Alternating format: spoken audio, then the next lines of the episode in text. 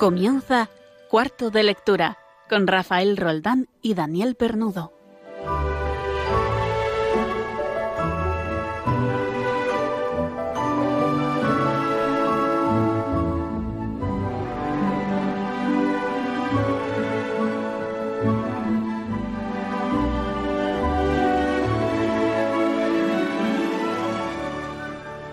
El pasado 27 de febrero una noticia en la prensa nacional comenzaba así.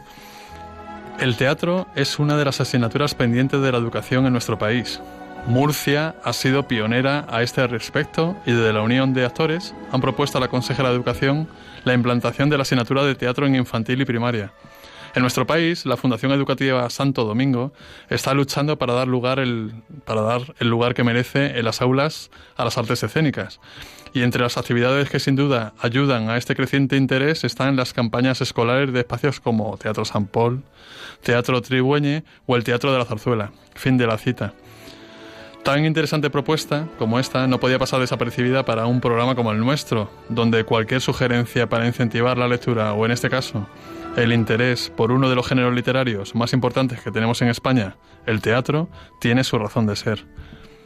Cualquier propuesta para llevar las artes escénicas a las escuelas, más allá de una anecdótica representación teatral de fin de curso, nos parece demasiado interesante como para no dedicarle un rato en nuestro cuarto de lectura. Al igual que cualquier propuesta que usted, oyente del programa, quiera a bien compartir con nosotros para transmitir esta necesidad de leer buena literatura en cualquiera de sus distintas acepciones. Hoy además intentaremos dar forma a una de estas propuestas que nos han hecho por parte de algún oyente, a ver cómo, cómo sale. Nos encantan las recomendaciones, por eso de vez en cuando nosotros mismos nos atrevemos también a recomendar algún libro, alguna lectura. Muy buenas noches cuando son las 9, las 9 de la noche, las 8 en las Islas Canarias y cuando desde nuestra casa, aquí en Radio María, les abrimos las puertas de nuestro cuarto de lectura.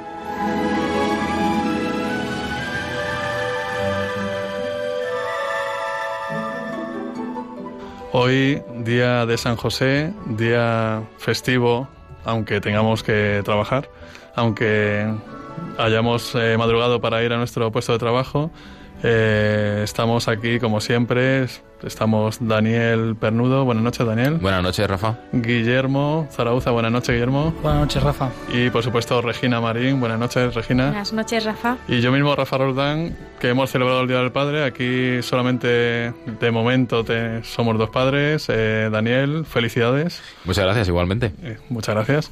Eh, has recibido regalo, ¿verdad? De, por parte de tu hija. Sí, ahí tengo algo para colgar ya en la nevera. Eso es, eso es.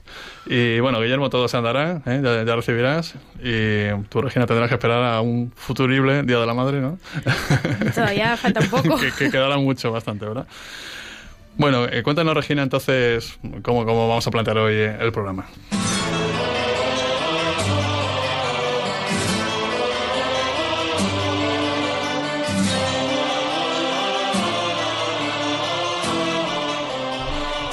Bueno, pues hoy como cada día empezamos con el concurso de inicio de novelas. Eh, ya saben que tienen que mandar su correo si saben la respuesta eh, sobre el fragmento inicial que vamos a leer de una novela al correo cuarto de lectura arroba radiomaria.es.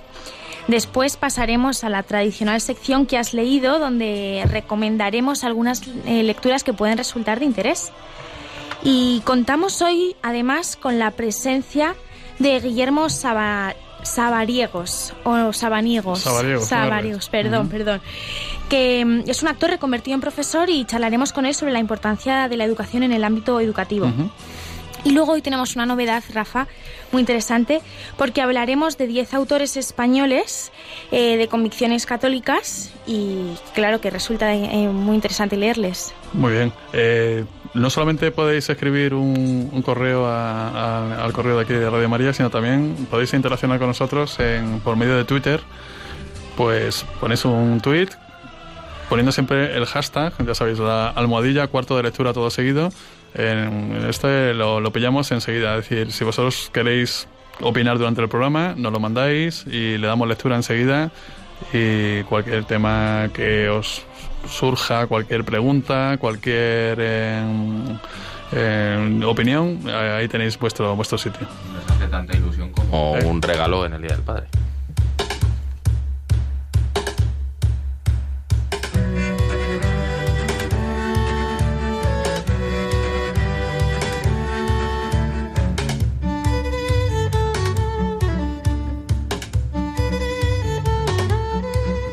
Nuestro concursito, eh, en que planteamos un comienzo de novela. Bueno, no tiene por qué ser novela, también aquí ha salido teatro. Eh, y vosotros tenéis desde casa decirnos qué obra es y el autor. Entonces, hace, iba a decir hace un par de semanas, pero si recordáis, no venimos por aquí desde hace cuatro semanas. hace un mes, dos, un mes largo. Hace un mes largo, se nos ha hecho muy largo. Hace dos semanas no, no pudimos estar aquí, pero de nuevo, de nuevo nos encontramos con vosotros. Hace cuatro semanas, por lo tanto, planteé un comienzo de novela que correspondía al Aleph de José Luis Borges, una, una novela de, bueno, una novela, un, un, conjunto de narraciones, un conjunto de cuentos del año 1949, ¿no? De este maravilloso y fantástico domador del idioma castellano que se llama Jorge Luis Borges. Eh, ¿quién, ¿Quién supo el inicio, quién supo acertar? Iba a decir adivinar, pero esto no se adivinó. O sea, si lo acertó porque lo habéis leído. Eh, fue el Maite de Murcia, fue José María. José María no nos dice dónde y nos dice que es camionero. Pues un saludo, un saludo a, a, José María, que no sé si ahora mismo estará al volante de su Allá camión. donde le pille. Allí donde le pille, ¿verdad? Entonces, por favor, José María, escríbenos y dice, pues, te, os hemos escuchado en tal sitio de España o de Europa o donde te halles, ¿no? ¿Vale? Y mucha precaución al volante y guarda tus momentos de descanso y, por supuesto, sigue escuchando Radio María porque, porque es algo que nos encanta. Y me ha encantado también una, una, un, un, mensaje que nos envía Ignacio Arzuaga, que dice, inconfundible el estilo marmóreo del maestro Borges en su relato El Aleph. Y dice, Borges, esa biblioteca andante que lanzó pullas contra los católicos, pero que, obedeciendo a su madre Leonor Acevedo, todas las noches rezaba en latín el Pater, el Ave y el Gloria. ¿Qué sorpresa se llevaría al ver que la gloria de Dios supera infinitamente a toda la biblioteca del mundo? Me hubiera gustado leer un último cuento suyo, cuando después de la ceguera lo primero que ves es a Dios. Fantástico, Muy bueno. Ignacio. O sea, esto es un cuento corto, eh, que espero que no sea un cuento, que sea una realidad. ¿eh? Que muy bien escrito, ¿verdad? ¿Eh? Muchas gracias, Ignacio, por, por, por, por, esta reflexión. ¿no? Nosotros también esperamos que esté disfrutando de, de, la, de la, cara de Dios, ¿eh? esté disfrutando el amigo Jorge Luis Borges, porque solamente como, como dominaba el idioma, cómo escribía y los sentimientos que de verdad él tendría dentro se, se lo merece. ¿no? También José Luis González de Albacete también acertó.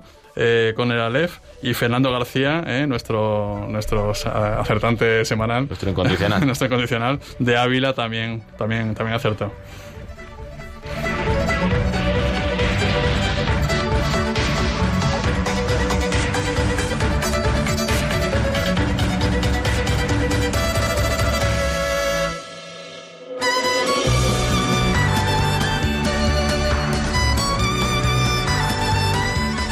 Estábamos olvidándonos que, claro, que hay un concurso. Entonces, yo voy a proponer ahora eh, cómo comienza un, una obra, una novela, una obra de teatro, y eh, ustedes allá me están enviando ya el correo diciendo eh, quién escribió esto y cómo se titula. empezamos. La heroica ciudad dormía la siesta. El viento sur, caliente y perezoso, empujaba las nubes blanquecinas que se rasgaban al correr hacia el norte. En las calles no había más ruido que el rumor estridente de los remolinos de polvo, trapos, pajas y papeles que iban de arroyo en arroyo, de acera en acera, de esquina en esquina, revolando y persiguiéndose, como mariposas que se buscan y huyen, y que el aire envuelve en sus pliegues invisibles. Cual turbas de pilluelos, aquellas migajas de la basura, aquellas sobras de todo, se juntaban en un montón, parábanse como dormidas un momento y brincaban de nuevo sobresaltadas, dispersándose, trepando unas por las paredes hasta los cristales temblorosos de los faroles, otras hasta los carteles de papel mal pegados a las esquinas, y había pluma que llegaba a un tercer piso, y arenilla que se incrustaba para días, o para años, en la vidriera de un escaparate, agarrada a un plomo. Bueno, pues el fin de la cita, eh, así comienza una de las grandes obras de la literatura española, muy controvertida también, ¿eh? ya hablaremos sobre ella también. Eh, tiene mucho fondo ¿verdad? que analizar, para bien y para mal, y ahí lo dejamos, a ver si alguno de vosotros, alguno de ustedes, es capaz de acertar el autor y el, el nombre de la novela.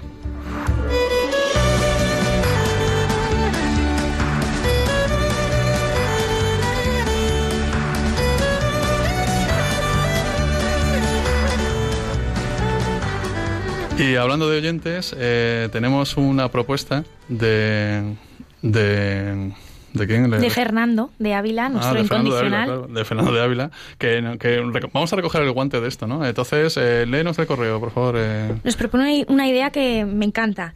Dice que sería bonito que metieran una sección en el programa para la lectura continuada de algún buen libro, clásico o no. Yo recuerdo con agrado, siendo adolescente, que el profesor de lenguaje empleaba los diez primeros minutos de la clase para entretenernos con algún cuento, bien leído y dramatizado. Así nos leyó, por ejemplo, Los diez negritos de Agatha Christie, El licenciado Vidriera de Cervantes, etc. Esperábamos con interés la siguiente clase para que siguiera con la historia. De ese modo tan sencillo, a mí me metió el gusto por leer pues te cogemos la historia, Fernando, porque es una gran idea. Lo que, lo que yo veo es que lo que vamos a hacer es lo siguiente, a ver si os parece, Guillermo, eh, Daniel. Eh, a propuesta de los a propuesta de los oyentes, es decir, ahora mismo os también os lanzo el guante a vosotros oyentes, que para eso sois parte de este programa, eh, nos decís qué novela os gustaría que comenzara comenzáramos a leer, en este caso Regina, eh, comenzáramos a leer para que el resto de oyentes se enganche a ella, ¿vale? Entonces leeríamos un capítulo o un fragmento del capítulo, ¿eh? de manera que dijamos, ah, vamos a ver, esta novela yo qué sé, se me, se me ocurre, por ejemplo, ¿no? Un árbol crece en Brooklyn, de Betty Smith.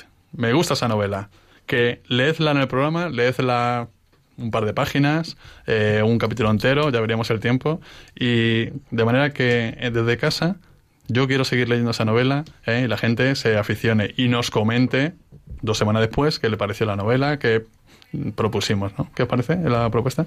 Oye, pues yo creo que además el, el libro que traes, que yo creo que hemos dado alguna pincelada sobre él alguna vez, eh, tiene un, un, buen comienzo también para que, para que enganche, ¿no? ¿Qué dice Guillermo? Sí, yo creo que es una buena idea porque además eh, lo que dice aquí nuestro oyente, ¿no? Es una manera también de enganchar a los, bueno, ¿no? hacer que les pique un poco el gusanillo de la curiosidad y también lo mismo que ha dicho Daniel, hay veces que algunas novelas tienen unos comienzos tan buenos, tan brillantes que es que te, te atrapan y te hacen seguir leyendo. Qué importante, a, raíz de lo que dice Fernando, qué importante es un profesor que te enganche en su asignatura, ¿no? Y más si es un loco de la literatura, ¿verdad? Y, y de esta manera haga que, que, quieras leer, ¿no? Que quieras leer, que la apasione. De eso vamos a hablar un poco también en, en el programa de hoy cuando entrevistemos a, a, Guillermo Sabariegos, a ver cómo, cómo lo va a enganchar, cómo lo va a enganchar en el teatro en este caso, ¿no? Desde, desde la escuela, ¿no? Muy bien, pues nada, recogemos el guante y a ver cómo lo planteamos esto, ¿eh? a ver si en, en futuros programas eh, pues, pues iniciamos una serie de novelas. Yo creo que lo bueno sería que eh, los oyentes nos dijeran, esta novela es buena para comenzar y enganchar al resto, ¿no? Porque yo lo he leído, el inicio es trepidante o no, o es tranquilo, pero está muy bien escrito el inicio y eso hace que, te, que te enganche, ¿no?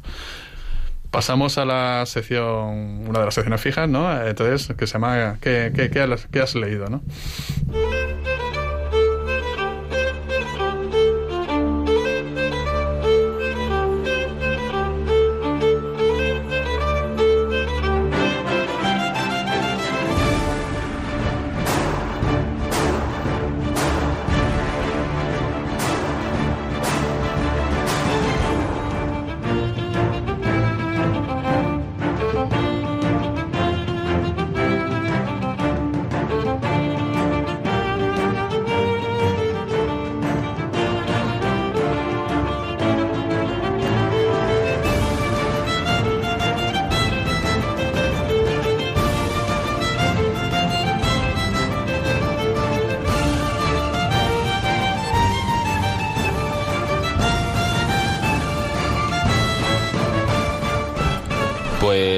Vamos a abrir la veda para comentar esos libros que pues han formado parte o forman parte de nuestra mesita de noche, de nuestros trayectos en transporte, de nuestros pequeños minutos de, de lectura.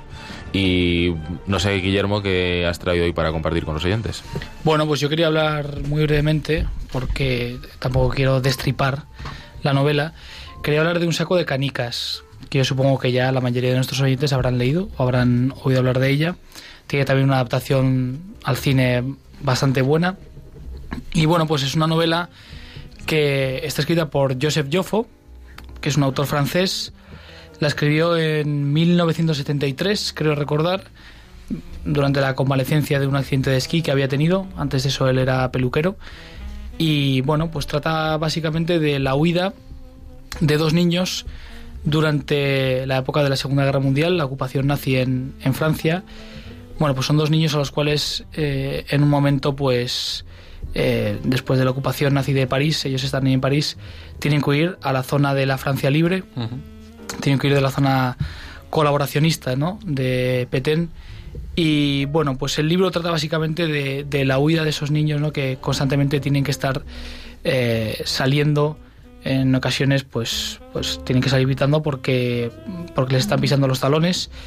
Y, y bueno, pues nada, tiene, es una novela con muchos valores, tiene la gran fuerza de que es una historia autobiográfica, eh, si bien con alguna, posiblemente con alguna imprecisión, lo dice el mismo autor que muchas veces el tiempo te hace, te hace recordar las cosas de una manera que igual no son exactas, pero bueno, tiene, tiene esa fuerza ¿no? de una persona que ha vivido esos momentos tan duros y luego es bastante conmovedor ver cómo los niños, los dos hermanos, porque son dos hermanos los que huyen, cómo se cuidan, cómo están pendientes el uno del otro eh, y cómo consiguen, pues dentro de toda la el sinsentido ¿no? y la barbarie que estaban viviendo, cómo consiguen pues ¿no? mantener eh, pues unas ideas que se ve que, que, que las han inculcado en la familia y cómo no ceden al odio, cómo en todo momento tienen la esperanza ¿no? de reencontrarse con su familia y bueno, es una novela muy bonita, también muy aconsejable para, para chicos en edad adolescente, de lectura muy amena y, y muy aconsejable, lo dicho. De, de, hecho, no es una novela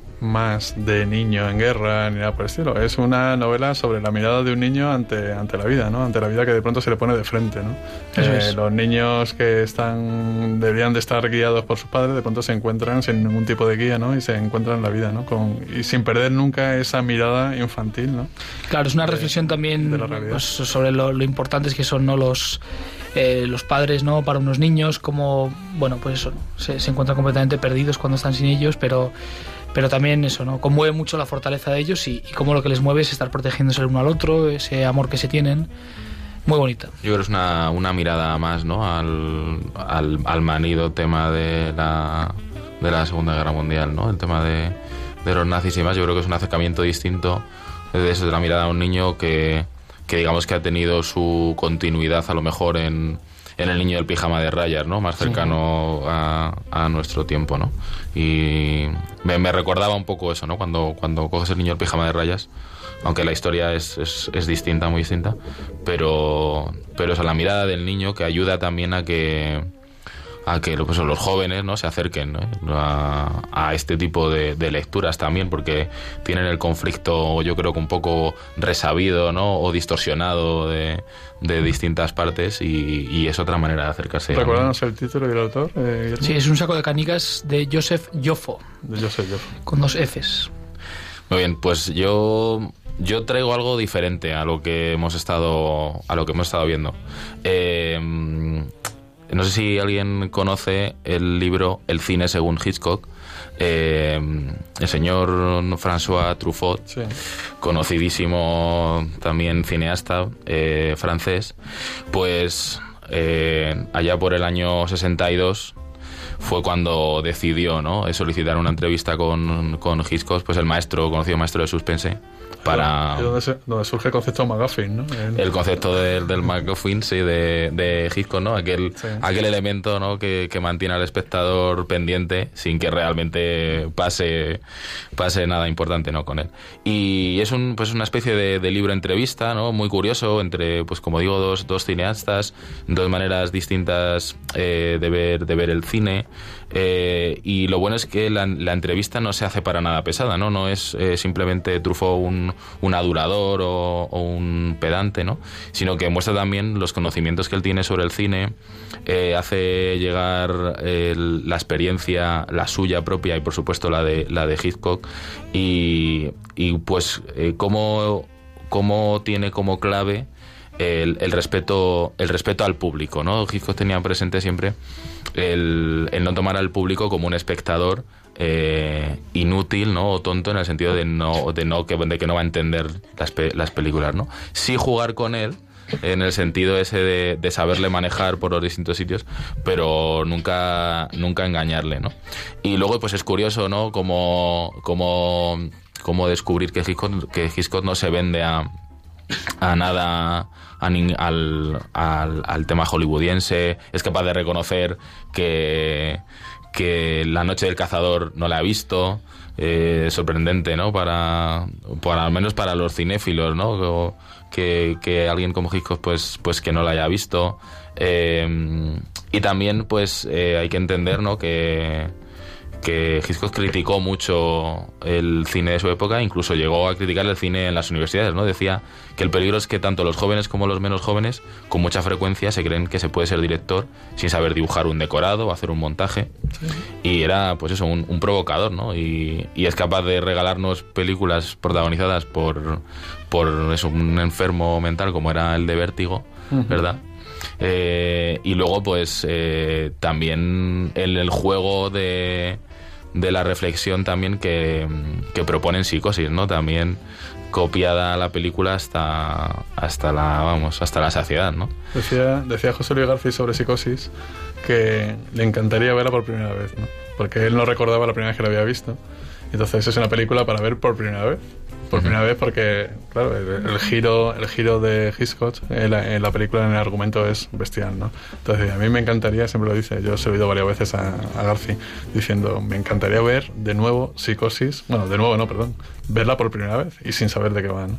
Aquí, como digo, son eso, son unas 300, 320 páginas en las que pues no hay ningún no hay, no hay spoilers, de, nadie destripa nada, sino que es pues una manera de, entender el cine de dos cineastas, de los dos grandes cineastas del, del siglo XX y, y, que no hay necesidad ¿no? de, de, como se dice muchas veces en el cine, ¿no? de vender el alma al diablo a los productores para hacer películas realmente, realmente interesantes. Me gusta mucho la propuesta porque, porque no es una narración, sino es cómo se hace una narración ¿no? en, el, en el lenguaje cinematográfico. Efectivamente, es trasladar, trasladar a la pantalla. Muy bien, pues muchas gracias. Eh, ¿Tienes alguna propuesta más musical, por ejemplo?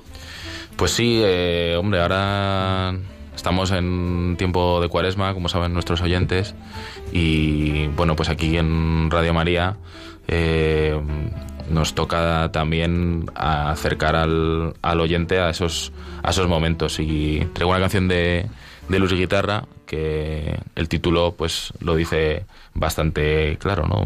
Me, pongo, me pongo en tus manos que viene de, de un poema, de unos textos de, de Charles de Foucault Em, que nacido, nacido en Francia, pues eh, estuvo también en una orden religiosa y así suena.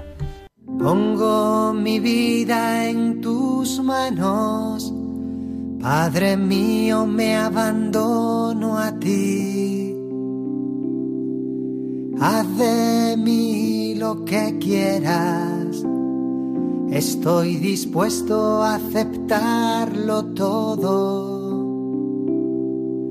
Pongo mi vida en tus manos. Padre mío, me abandono a ti. Haz de mí lo que quieras. Estoy dispuesto a aceptarlo todo Pongo mi vida en tus manos, Padre mío, me abandono a ti. Haz de mí lo que quieras, estoy dispuesto a aceptarlo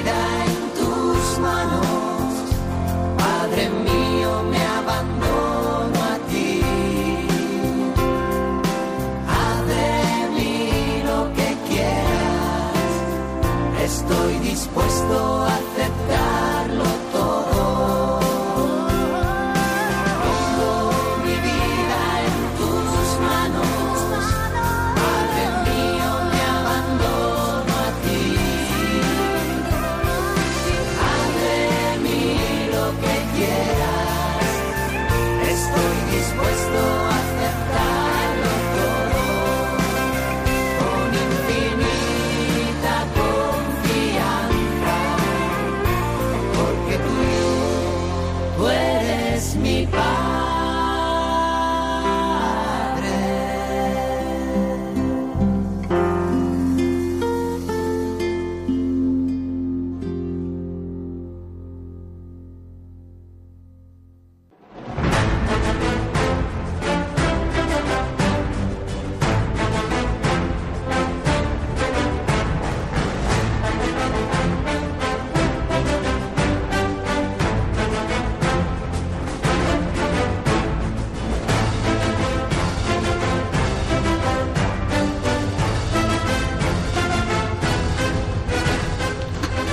Seguimos en cuarto de lectura aquí en Radio María cuando son las, las nueve casi media ya, eh, las ocho y media en Canarias. Y hoy hemos dicho que vamos a hablar de teatro, vamos a hablar de teatro, la implantación de la importancia de la implantación del teatro en, las escuelas, en los colegios, eh, la necesidad de escuchar teatro, de ver teatro, de leer teatro y de escribir teatro. Y para ello, pues hemos llamado a Guillermo Sabariegos. Eh, buenas noches, Guillermo. Hola, ¿qué tal? Buenas noches, ¿cómo estáis? ¿Dónde Buenas te noches. encuentras, Guillermo? Que sabía que este- sé, sé que estás en el tren, ¿no? Y no sé si estás lejos de Madrid. Sí, Pues estoy, mira, regresando en un ave desde Zaragoza. Sí. Llevo todo el día aquí acompañando a los profesores de uno de los colegios eh, que tenemos aquí y nada, si todo va bien, en media hora estoy por Madrid ya. Muy bien. De sobra, de sobra, nos sobra tiempo para que nos cuentes. Eh, mira, el, otro día leíamos, el, creo que fue el día 27 de febrero, salió publicado en el, en el diario El País, eh, un artículo que, que citaba pues la, la asignatura pendiente que hay ¿no? de, del el teatro en, en los colegios. Más allá de una representación de fin de curso o más allá de una visita al teatro puntualmente. ¿no? Eh, ¿por, qué? ¿Por qué es importante, por qué es importante el teatro en el colegio? Pues yo creo que porque es una herramienta educativa que siempre ha estado muy infravalorada. Siempre yo creo que se ha relegado a, a las horas extraescolares o, o a los festivales de fin de curso sin que los profesores se hayan parado a pensar el potencial que tiene si, si se incluye como asignatura formal en el día a día y en el currículum de un niño desde que entra en el cole hasta que se va en cuarto de secundaria. Sí. Son muchas las posibilidades que, que ofrece si uno se para a ver que, que, como muy bien decías, hacer teatro en un cole es más que representar una función. ¿no? El, el proceso es lo interesante. Eh, Guillermo, tú, el- tú eres actor, has sido actor de teatro, Sí. pero también eres docente. Eh, ¿Qué te lleva, qué te lleva a primero a, a querer hacer teatro, ¿no? ¿Qué es lo que te llama la atención? Y luego segundo, ¿qué te lleva a querer eh, compartir esto, verdad, con, con niños, con incluso, bueno, no sé si adolescentes tratas con ellos, porque eres, creo que eres eh, maestro de primaria. ¿Y Sí. qué, te lleva a, a cambiar este, este, este chip, ¿no? De, de ser actor, ¿verdad? Que has, has trabajado en musicales y, y de pronto dices, bueno, pues yo tengo que colaborar con la educación de, de estos, de estos chicos y me parece el, el- el teatro una herramienta imprescindible. Pues eh, lo primero, lo primero de todo es que, que yo no creo que nací ya con la, la intención, la idea y el deseo de ser profesor. Lo del teatro, digamos que fue algo accidental que ocurrió en mi vida Sí, y que para mí supuso una oportunidad pues para poder trabajar con las emociones sí. y hacer a los demás sentir cosas. Eh, obviamente tú poniéndote en personajes o en distintos personajes, eh, como decía, sobre todo lo que he hecho ha sido teatro musical en Sí. Madrid, pero creo que tiene es el de la música. Yo creo que no hay nadie que no se emocione Ujú. haciendo algo escuchando música. Eh, colaboré, digamos, o, hice en paralelo un poco mi formación Sí. en magisterio con mi carrera como actor yo tenía claro que había un momento en mi vida en donde la, la docencia era la vocación que yo quería mantener hasta que me jubilase. Y en el teatro apareció un potencial que, que como decía antes, no no estaba valorado en los centros precisamente por eso mismo, ¿no? Por ofertar a los niños la oportunidad de trabajar con las emociones, que creo que es algo fundamental en los colegios hoy en día. A la velocidad a la que vamos, en la sociedad y a la velocidad a la que obligamos a los niños a vivir, Sí, sí, sí, sí, creo que a veces las emociones quedan a un margen y no nos paramos a pensar que son personas pequeñas, eh, pero personas que sienten, que sufren, que se alegran y que eso tiene que saber canalizarlo de alguna manera. Entonces, el teatro les brinda esa oportunidad de, de empatizar con personajes, de, de creerse otros personajes para transmitir emociones. Yo creo que es eh, muy completo en todos esos sentidos. Y si además es teatro musical en un colegio, pues todo el beneficio que la música o el movimiento tiene a nivel de bailes, de coreografías o de canciones, pues, pues multiplica el propio poder que ya de por sí tiene el teatro. Esto también trae eh, una eh, afición a la lectura, ¿no? Y a la escritura también he leído en, en el artículo, ¿no? Que, que era importante que, que los chavales también escribieran los, los libretos de los textos, ¿no? Sí, yo creo que hay, hay dos opciones ¿no? de hacer teatro en un colegio. Cuando uno se plantea que, que un centro educativo debe tener una asignatura como teatro, yo creo que no hablamos solamente de, de reproducir obras que ya estén hechas, sino de iniciar una, un proceso de lectura, eh, de aproximación a lo que es el teatro como, como género, eh, y saber entenderlo y saber leerlo y saber comprenderlo. Y a partir de ese gusto por leer teatro y por descubrir cómo está compuesta una obra de teatro, iniciar a los alumnos en procesos de escritura para que ellos mismos decidan qué es lo que quieren transmitir, qué es lo que quieren contar, qué emociones son las que quieren hacer llegar y que creen sus propios textos en donde ellos decidan eh, qué es lo que pasa, qué es lo que les ocurre y cuál es el mensaje que quieren que, llegue al final a, todos los espectadores, eh, alumnos, familiares eh, que vayan a, verles al colegio. Entonces se enriquece cuando, cuando son ellos mismos los creadores de los textos. Obviamente el proceso de lectura y de escritura, que a veces solamente trabajamos en lengua castellana y nos olvidamos que, que cualquier asignatura tiene que estar relacionada. Es, una transversalidad, ¿no? Es una transversalidad el teatro para cualquier asignatura. Claro, yo creo que hoy en día hacia donde va la educación es hacia entender que cualquier contenido que se trabaje en un centro tiene que formar parte de todos los contenidos, porque la vida que los alumnos viven fuera del colegio es una. Y en esa única vida todos los contenidos se mezclan como una ensalada. Entonces querer parcelarlos, el teatro por un lado, la lectura por otro, la escritura por otro, las ciencias por otro, es un contrasentido porque el niño vive la vida como una sola una sola cosa, ¿no? En donde todo esté relacionado y todo sea transversal. Eh, Guillermo Zarauza es profesor de lengua, en este caso de la ESO, y creo que te quiere hacer una pregunta también.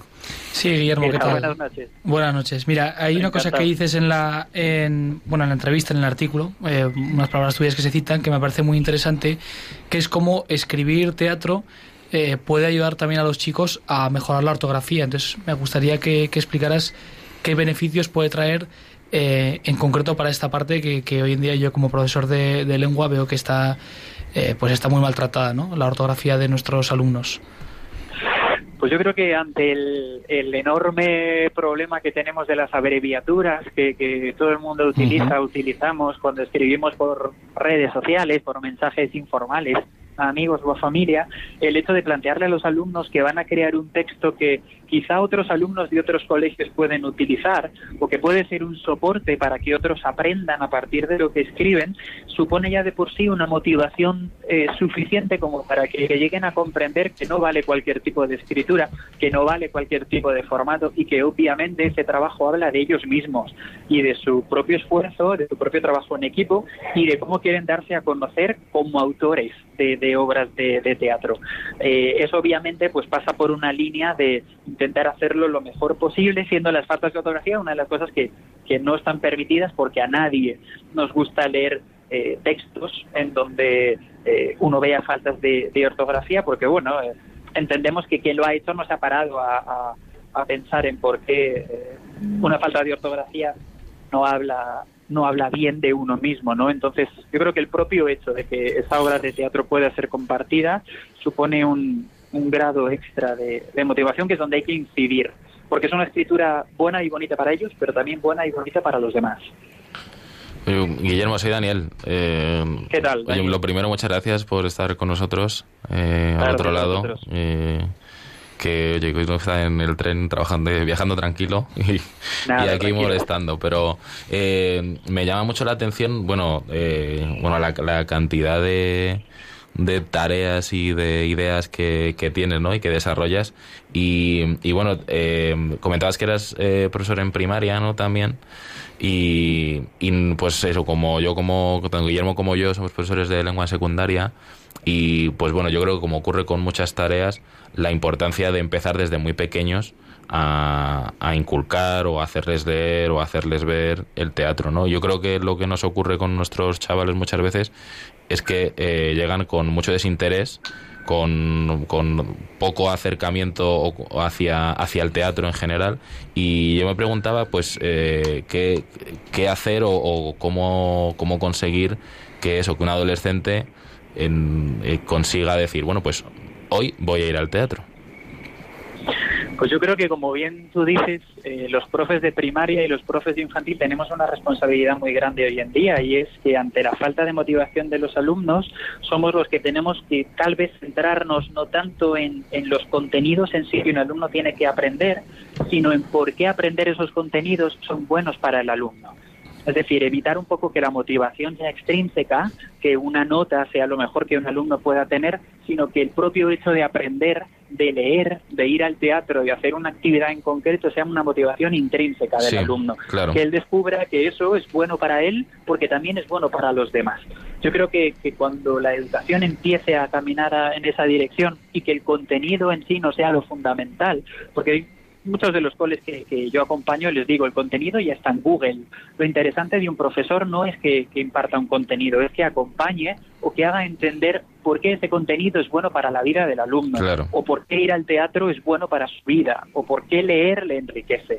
Yo creo que, que esa es la, la meta que primaria infantil tenemos que plantearnos para que en secundaria podáis recoger esos frutos y profundizar en esa línea que nosotros estemos sembrando desde que los niños entran en el cole con tres años. Entonces, si tú a un, a un proyecto lector interesante en un colegio, donde haya un espacio bonito para leer, tranquilo, donde el alumno se sienta cómodo, le unes asignaturas como teatro, creo que se consigue acercar las palabras a la vida de los alumnos en el centro. Y entonces hacer de eso un foco de interés o un centro de interés para el alumno y que a medida que el alumno va pasando por los cursos, pues se vaya enriqueciendo y que su acercamiento, su profundización en, en la lectura, en el teatro o en la escritura sea cada vez más rica. Yo, yo creo que, que muchas veces, o sea, bueno, eh, eso no, no, no quería yo eh, echar, echar toda, toda la leña al fuego en, en, en nuestros compañeros de infantil y de primaria, ¿no? No.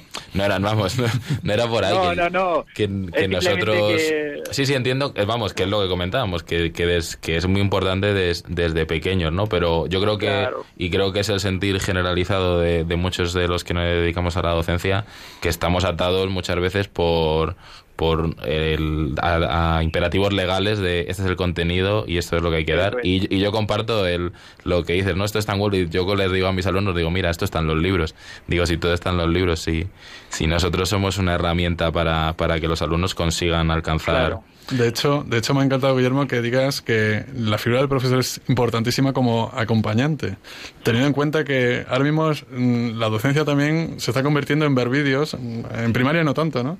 Pero Sí. eh, yo, soy, yo soy profesor de ciencias, sí, ¿eh? Yo soy profesor de ciencias, entonces yo explico una cosa a la pizarra y si ellos no lo entienden, enseguida van buscándote un vídeo del youtuber eh, docente que te lo explica mejor que tú, ¿no? Entonces, eh, esa huella, esa huella de profesor acompañante es fundamental, ¿verdad?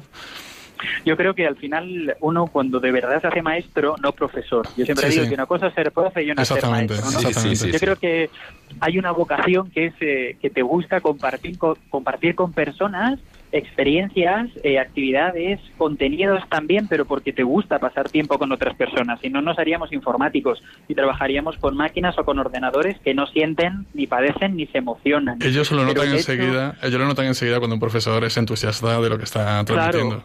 Cuando un Yo creo que de maestro. hecho cualquiera de nosotros, ¿no? Yo creo que si uno se pone a pensar en cuáles son los profesores que han marcado su vida o su infancia, quizá en muchísimos casos no son profesores que hayan dado magistralmente un contenido, Sí. son profesores que han tocado tu fibra emocional por alguna razón, ¿no? Entonces, yo creo que siempre los profes hoy en día tenemos que tirar a esos referentes que teníamos siendo alumnos y decir, pues yo me, me quiero parecer a este profesor que hizo o que la lectura me pareciese interesante o que esta asignatura de repente me abriera un mundo que, que no había descubierto hasta ahora. Y eso sí o sí tiene que ir por, por la, la fibra, por la, la- la parte emocional, ¿no? Y, y ahí es donde surge de esa emoción el, el rol de acompañante, no de instructor, no de transmisor de contenidos, Sí. que como tú bien dices, están en los libros, todo Eso eso, es. ya, sino como, como persona que, que está a tu lado y que te ayuda a hacer la mejor versión de ti ahora y, y el tiempo que tú estés en el colegio. Siempre con la personalidad del alumno, por supuesto.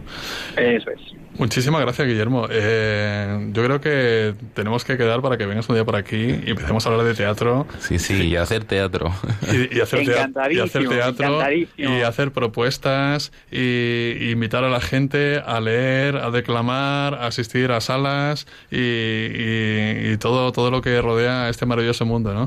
Y hay una propuesta además yo creo que interesante hoy en día, ¿no? No solamente de teatros grandes, sino de salas pequeñas, de compañías pequeñas Sí. que están haciendo verdaderas maravillas y que, y que están ofertando también a los coles, ¿no? Yo Sí. creo que hay que aprovecharse de, de- de todo eso y, y ser muy creativos. Yo creo que es un momento en donde tenemos un reto apasionante en la educación y en el teatro y en la lectura, ¿no? De de, de verdad darle la vuelta y hacer que se vuelvan a emocionar nuestros alumnos con todo esto. Pues Guillermo, muchas gracias por este subidón que nos ha dado a- aquí a los tres docentes que estamos aquí. Muchísimas gracias, Guillermo. Nada, a vosotros por compartirlo. Que tengas muy buen viaje y nos vemos pronto. Muchas gracias. Muchísimas gracias, buenas noches. Gracias, Guillermo.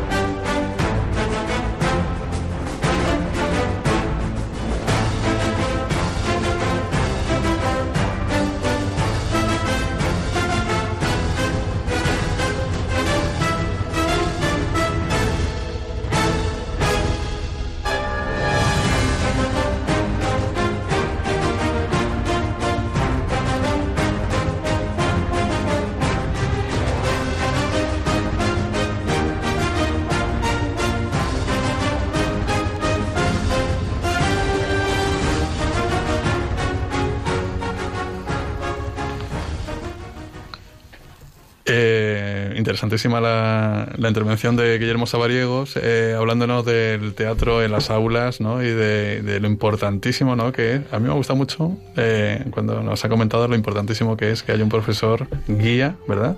Que suelte de la mano a, a los alumnos, que al fin y al cabo eso es la educación. ¿no? Sí, yo, vamos, el- levanta la moral, dan ganas de mañana volver a volver a la pizarra. Bueno, vamos a, a seguir experimentando en este programa nuestro de cuarto de lectura aquí en Radio María. Y el otro día leyendo un, un portal de internet, ¿no? ¿se dice portal ahora? Bueno, un sitio de Sí, internet. total, está bien. Bueno, Bueno, aunque, cuando- cuando aunque no empezó- llames. Cu- y- Cuando, cuando empecé internet se llamaba portal, yo no sé cómo se llamaba. Un dominio web. Un dominio. Leyendo Aleteya, que seguro que muchísimos oyentes lo conocen. Aleteya es un sitio muy fiable donde, donde te da muchas ideas. Pues, pues leí eh, algo sobre 10, 10 autores, 10 novelistas eh, católicos. Y entonces llama la atención porque he leído bastantes de ellos y alguno de ellos pues no lo ubicabas, ¿verdad? En esta, en esta órbita de, de, de católicos creyentes y, y- y por ello comprometidos, ¿no? Entonces vamos a dar unas pinceladitas de cada uno de los autores para que los oyentes y yo mismo, nosotros, ¿verdad? Tengamos ganas de leer a estos y buscar a Dios entre sus páginas. Regina, por favor. Bueno, el primero y que a mí por lo menos me ha sorprendido bastante es Miguel Delibes, a, a quien la lengua española le debe un favor muy grande por haber puesto en valor eh, muchas palabras del vocabulario español que habían sido poco empleadas en, en la literatura contemporánea. Tal y como dice esta página Aleteya, Delibes hab- habla al corazón con la agilidad de un buen conversador. Eh, escribió, como todos sabemos, una gran cantidad de libros para comprender la España de entonces y para darle sentido a su propia vida, como eh, El Camino, Cinco Horas con Mario, Las Ratas, eh, La Hoja Roja, Señora de Rojo sobre fondo gris. El segundo autor del que vamos a hablar esta noche es Jesús Sánchez Adalid, que es sacerdote y canónigo del Cabildo de la Catedral de Mérida. Eh, bueno, estudió Derecho, ejerció como juez durante dos años y se ha convertido, curiosamente, en uno de los escritores de bestsellers de la literatura española de la última década, con historias de, viajes muy sugerentes.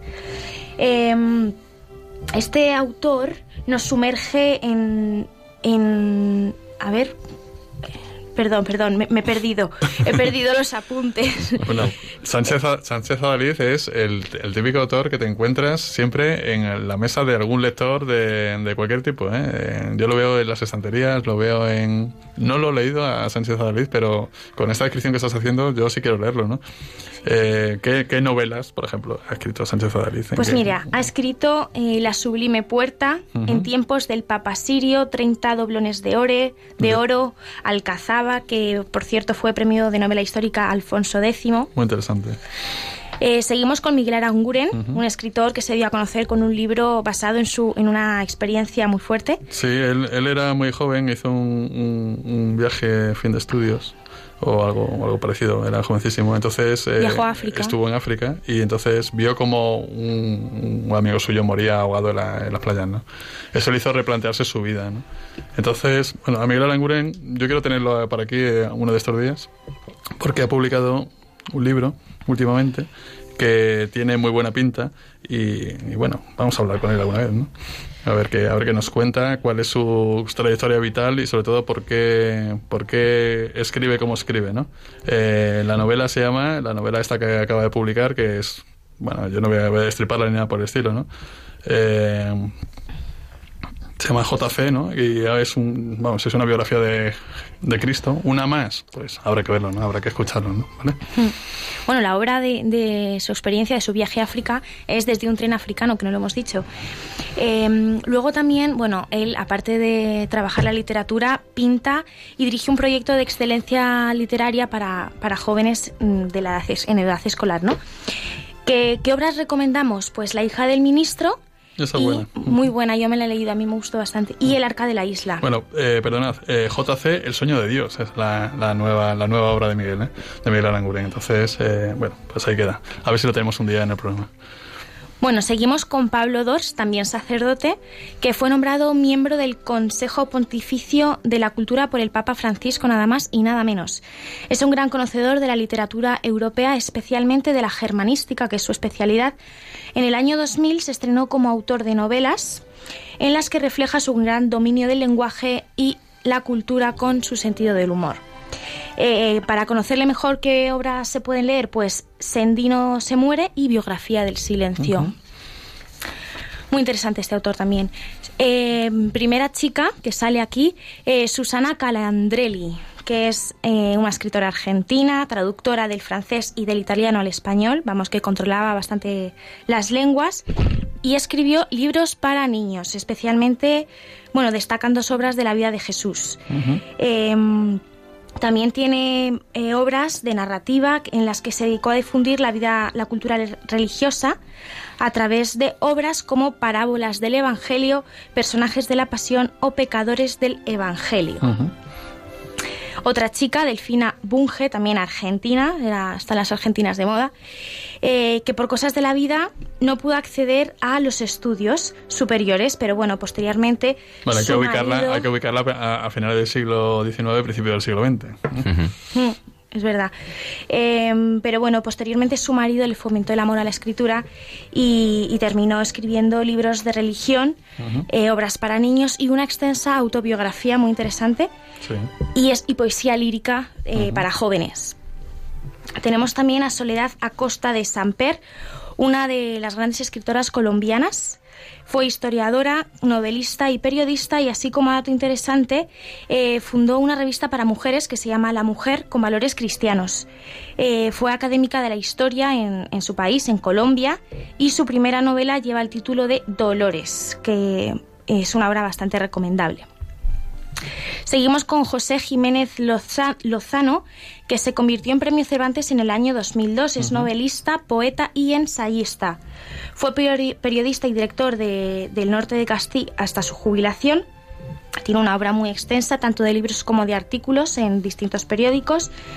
Y bueno, la primera obra que interesante para leer es El Mudejarillo, una obra muy, muy delicada sobre, sobre la vida de San Juan de la Cruz. También se puede leer La boda de Ángela y El viaje de Jonás.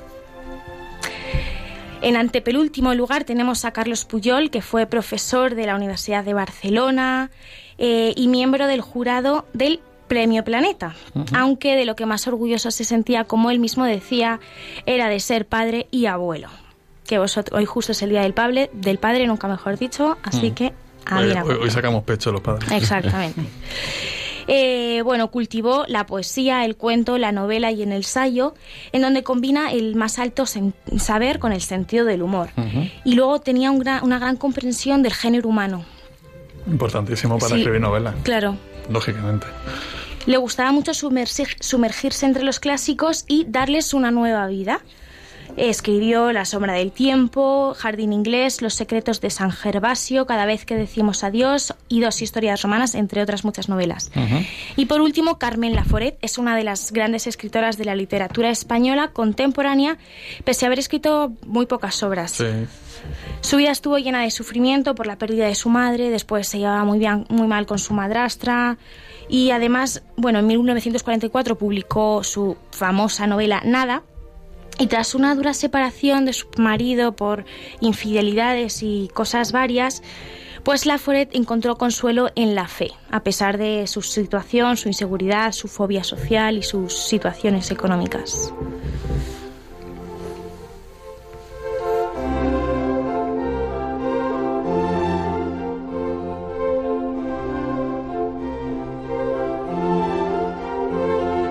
Muchas gracias, Regina, a pesar de la tos que te ha entrado, a pesar de perder los papeles. A eh, pesar de todo. a pesar de todo. Este es el directo, Yo- amigos. Ese es el directo. Entonces, eh, yo creo que hemos dado unas pinceladas de autores que son muy interesantes para empezar a escarabar en su obra. ¿no? Y que Sobre es muy todo, importante también eh, acercarse, o es más fácil además acercarse a la obra de estos autores conociendo también su cono- vida. conociendo su vida. ¿no? Pues vamos a ir cerrando este programa tan especial de, en este día de San José, de, el 19 de marzo. Este día, este día también de martes de Cuaresma, este día Día del Padre, son muchas cosas, ¿verdad?, que reunimos aquí.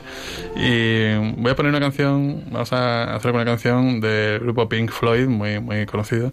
Eh, pero es una, es una canción que parece que destila desesperanza, ¿no? De hecho, se llama literalmente Ojalá estuvieras aquí.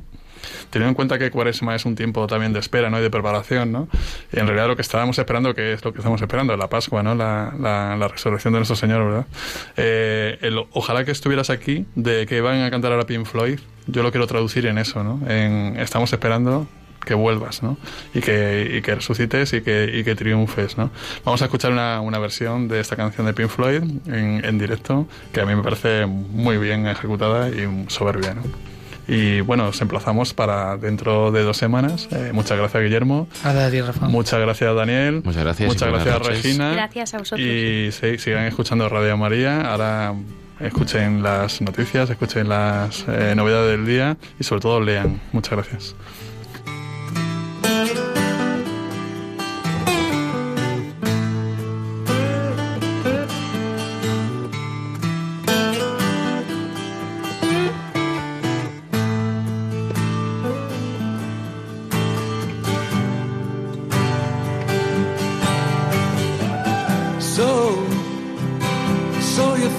Can tell